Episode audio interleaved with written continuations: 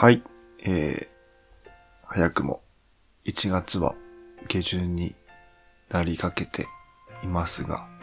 そろそろ本格的な寒さもこの間訪れ、雪なども降ったり、まあ東京ですとそんなに降らなかったりはしたんですけども、どんどん寒くなっていき、インフルエンザも今ものすごい大流行のようで、昨年の13倍ほど、なんていう話もあるので、まあ2月とか、まあ3月入ってもインフルエンザは、まあ減少はするとは思うんですけども、今年はやっぱ一層気を引き締めないといけないなと、ちょっと今年は思っております。で、えっと、先ほどっていうかもう最近なんですけども、インフルエンザにかかりにくい方法があるみたいでして、まあ帰ってからの手洗いうがいっていうのはあるとは思うんですけども、朝起きてトイレとかご飯とかお風呂とか入る前に歯を磨くことが一番、まあ予防になりやすいと。まあ、寝ている時に繁殖する菌によって、朝一の早い段階で歯磨きをして、その菌を排出しないと、インフルエンザにかかりやすい、というのをこの間テレビで、まあ見まして、まあやっぱインフルエンザにかかると一週間ぐらい外出禁止だったりとか、まあ体調面とかでもやっぱ数日間は寝込んだりするので、まあその解決方法を知らなかった方はぜひやってみたらどうかなと思います。っていうような感じで、えー、また今回もちょっとポッドキャストの方を始めさせていただきたいなと思います。えー、トリプルジャンパーの IT エンジニアトーク、トリプルジャンパーのハヤトです。えー、ちょ、前回お話をさせていただいた、あの、アプリを作る必要性があるのかどうなのか、っていうところについてなんですけども、まあ、前回は、まあ、アプリを作るとこういったメリットがあるよねとか、まあ、一方で、アプリを作ることに執着してないですかっていうところっていうのはあるんじゃないのかなというようなお話をさせていただいて、今回は、まあ、アプリを作らなくてもいいようなパターンっていうのをちょっとお話しさせていただこうかなと思っております。まあ、アプリを作るメリットとしては、やっぱアプリでしかできない機能だったりとか、まあ、例えば今ですとプッシュだったり、まあ、ヘルスケアの部分だったりとか、まあ、いろいろあるんですけども、そのアプリでしか扱いにくいのを実装できると。まあ、特にゲームではそういうのを一番あるかなとは思います。ゲームでできる幅はだいぶ広いのでアプリっていうのはだいぶ情報されやすいのかなと思っています。まあ他に、まあ、アプリを出すことによっていろんな、まあ iTunes ストアだったり、ところで、まあ、簡単なアプリのダウンロード数だったりとか、その他もろもろもアクティブユーザーだったり、その辺、離脱率とかその辺も簡単に出してもらってるっていうか、出してくれてるっていうのは一個メリットかなとは思います。で、まあ、その他他に色々と、やっぱアイコンができるので、アプリをていうかスマホを起動させた時に目に入りやすかったりとか、まあいろいろあるので、やっぱアプリを作るメリットっていうのは、もうそのサービスだけをめがけて入ってくるので、目的が明確化なってるっていうのは、やっぱ一つでかいかなとは思います。でもアプリを作るのっていうのは他のウェブとかのサービスよりやっぱ人件的なコストだったりっていうのが結構かかるので、最初からアプリを作るっていうのは、まあケースによったら、ちょっと無駄な投資になってしまうんじゃないかなということで、まあ、自分が今思っている、別にアプリを作んなくてもいいパターンっていうのを、まあ、1、2個、ちょっと紹介させてもらおうかなと思います。で、まあ、アプリを作らなくていいっていうのは、まあ、まず大前提にやっぱサービスっていうものをユーザーに定着させる必要性があるかなと思っておりまして、まあ、決して別に毎日そのサービスを使わなくてもいいんですと。別に毎日そのアプリっていうかサービスを起動させることが目的ではなくてユーザーに定着させる。ある意味無意識にそのサービスに向かっていたりとか、なんか入らなきゃっていうよりかは自然と入っていけるようなスタンス持っていけば、まあいいだろうと。まあ究極なので、まあそこまでの過程にいろんなのをしていかないといけないんですけども、やっぱ一つにそのサービスっていうのをユーザーに定着させるということがまあ、まあ最終ラインって言いますかね、最初のゴールラインって言いますか。まあ、定着させることが一番大事かなと。でもそのためにどうするかっていうところで、まあ、一個定着させるっていう部分に関しては一個は広告はあるかなとは思っていまして、まあ、広告っていうのはまあ、例えばテレビですと CM だったり、インターネットですと、そのバナー広告とか、まあ、ステマのブログとかも、その辺もいろいろ広告になってくるかなとは思いまして、やっぱなんかテレビとか見ていても、やっぱ例えば、まあ、何度も繰り返すことによって、自然とその企業って言いますかサービスっていうのを知ってもらえる機会にはなるなと。まあその一本 CM とか出すのに、まあそれなりに費用をかかるので、まあ全員が全員できるようなスタンスではなく、多くの方にそのサービスを知ってもらう方法として、CM っていうのは、まあ今の段階、まだとてつもない力を持っているなと思ってます。インターネットの方ですと、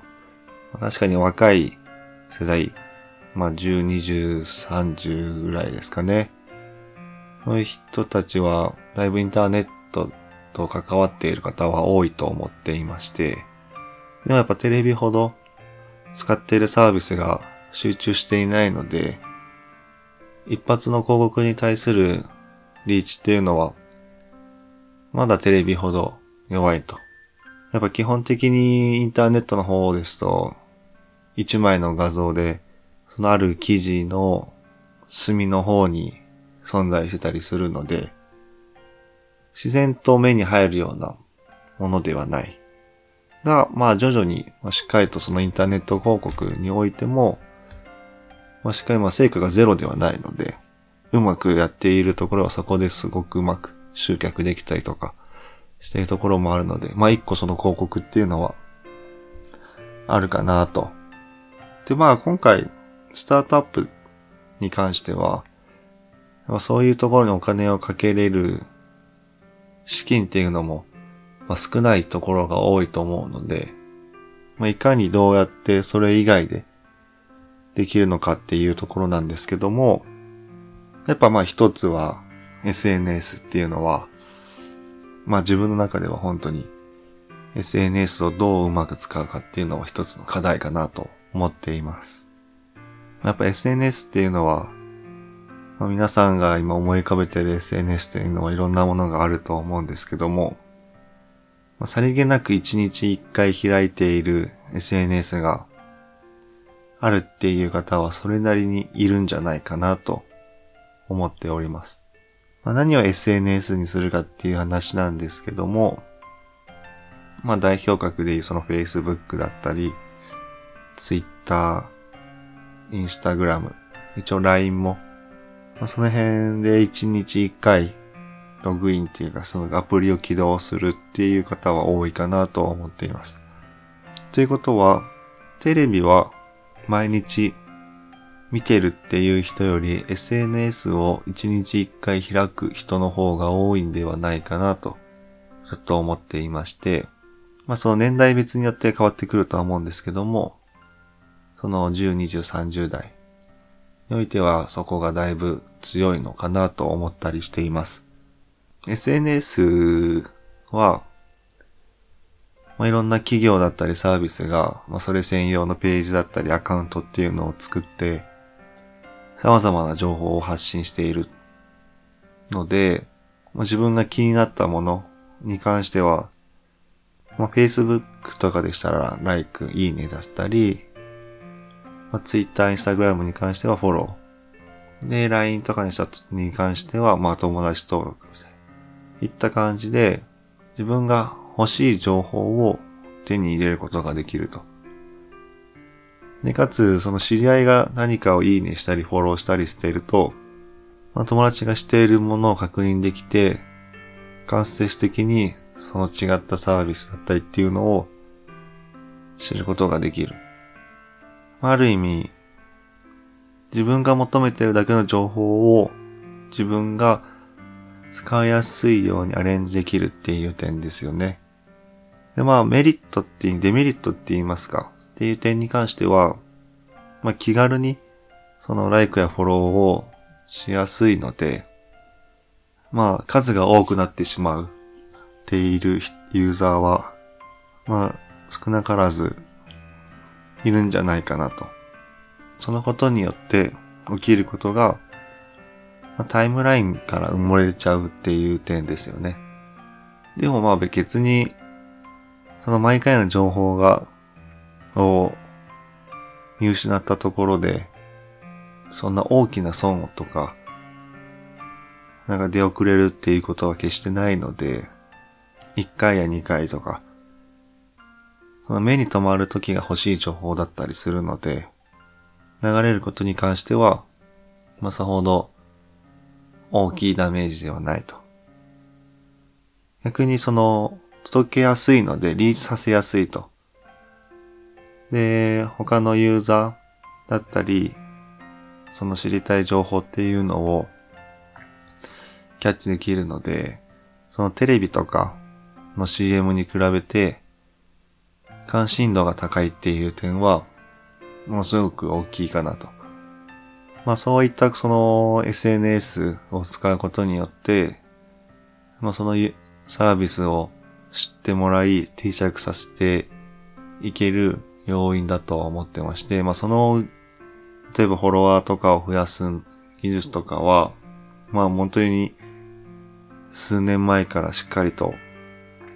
もう2000後半ぐらいからしっかりとやっているところも多いので、まあ、いいねを取り合ってるって言いますか。フォローを取り合ってるっていう部分は、まあ、だいぶ、うーん、昔に比べて飽和しつつあるかなとは思ってはいるんですけども、まあ、リーチをさせていく、その、何を利用するか、SNS をですね、何の SNS を利用してリーチさせていくかっていう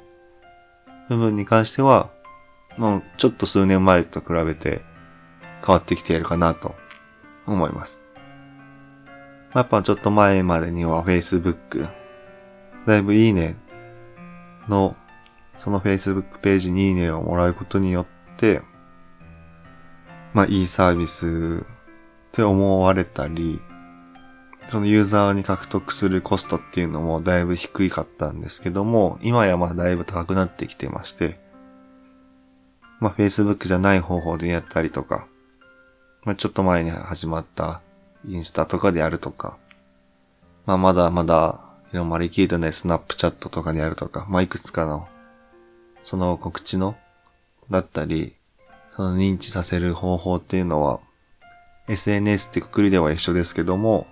使うものは年々変わってきているかなと思っています。なのでまあ SNS をしっかり利用するっていうのは大事だなと思っていまして、でまあ SNS をこう使ったところで、そのサービスを定期的に利用してもらう必要性があるんだなと思いまして、まあ例えばメディアとかでしたら、そのサービスに入って、そのメディアの広告によってまあ、例えば企業側は収益を得てる部分はあるんですけども、まあ今はそのメディアの話を別にしているわけではないので、ユーザーがより使ってもらうっていうか、ユーザーがお金を落としてもらうパターンは他に何かあるかなというところでして、やっぱりまあゲームとかですと課金できたり、まあ最近でもその EC でも、やっぱアプリ化することによって、そのサアプリで売買したりとか、どういった方法が、例えばもうこの話はまあ B 向けの話じゃなくて C 向けの話になっているので、ユーザーがどうやってお金を使うパターンになるのかなと思っていまして、まあ、その一つとして、まあ、そのサービスに入ってもらえれば、まあ、使ってもらえる可能性は高いと。いうことで、まあ、一個あるのが、やっぱ LINE や Facebook メッセンジャーかなと自分は思っています。まあ、これは一つの方法なんですけども、まあ、LINE や Facebook メッセンジャーっていうのは、まあ、その UI 自体もシンプルですし、まあ、より多くの方が使っているアプリにはなるなと思っています。まあ日本ですと LINE の方がメジャーなので、一旦 LINE だけで考え、考えていいとは思うんですけども、まあ、その、なぜ LINE がいいのかっていうところに関しては、まあほとんど誰もが使っていると言っても過言ではない。で、使い方もほとんど知っている。その、まあ、スタンプ買うとか、LINE タイムライン投稿するとかっていうのを置いといて、その知り合いとメッセージをやり取りするやり方についてはほとんど知っていると。一方は LINE のプッシュも利用できるっていうことで、こっち側でアプリのそのプッシュとかをいろいろ管理する必要性がない。で、チャット形式になっているので CS 対応も可能ですと。そのユーザーの顧客満足度を上げるための窓口を LINE 上を使うことによってその仕組みを作んなくて済むと。で最近ですといろんな企業の LINE アットだったりのが出てきているので、まあ、その辺の認知度も高くなってきています。で、あと、まあ、未読既読があるので、読んでいないものに関しての未読数が自然と目に入る。などなど、まあ本当に基盤としてあるメッセンジャーを使うっていう方法はあるなと思っております。特にそういうスタートアップだったり予算のないところに関しては、うまく LINE と使うことでサービスをグロースさせることができるんじゃないかなと、一つの方法としてですね。ってなっているので、まあ、LINE 自体がアプリですと。で、LINE は大体知っていますし、まあ毎日とは言えないですけども、利用している方が多いと。なので、ある意味、アプリっていうよりかは、まあスモールアプリを簡単に作れるということですね。そのチャット部分に関しては、LINE のものを利用して、で、まあその中で完結できるのでも完結していいと思いますし、そこから一つ Web のページを用意して、Web の表示先でいろいろやってもらうっていうのはあるかなと。で、まあ去年ぐらいから公開して、このチャットボットの部分も、だいぶうまくやりやすくなってきているので、その辺の仕組みもうまくやっていければ、まあ CS コストも下げれると。よく聞かれるものに関してはもうボットさんが返して、ユーザーに不便なく利用してもらうっていうのはあるかなと思います。で、まあ、今 LINE の話をしてましたけども、Facebook でも、Facebook メッセンジャーでも、も同じようにチャットボットのようなのも作れますし、できることもいろいろあるので、まあグローバル、日本以外でもグローバルでやっていくパターンでも、まあそこの中でローカライズしておけば全然できるので、まあ利用コストの部分もだいぶ抑えられるんじゃないかなと。で、一方、まあ、しっかりとした今のところ確立したサービスでもあるので、利用者が多い点をうまく使うっていうのは一個あるなと思っております。でそうすることで無意識でもそのサービスを使ってくれたりとかするかなと。で、まあ、結構、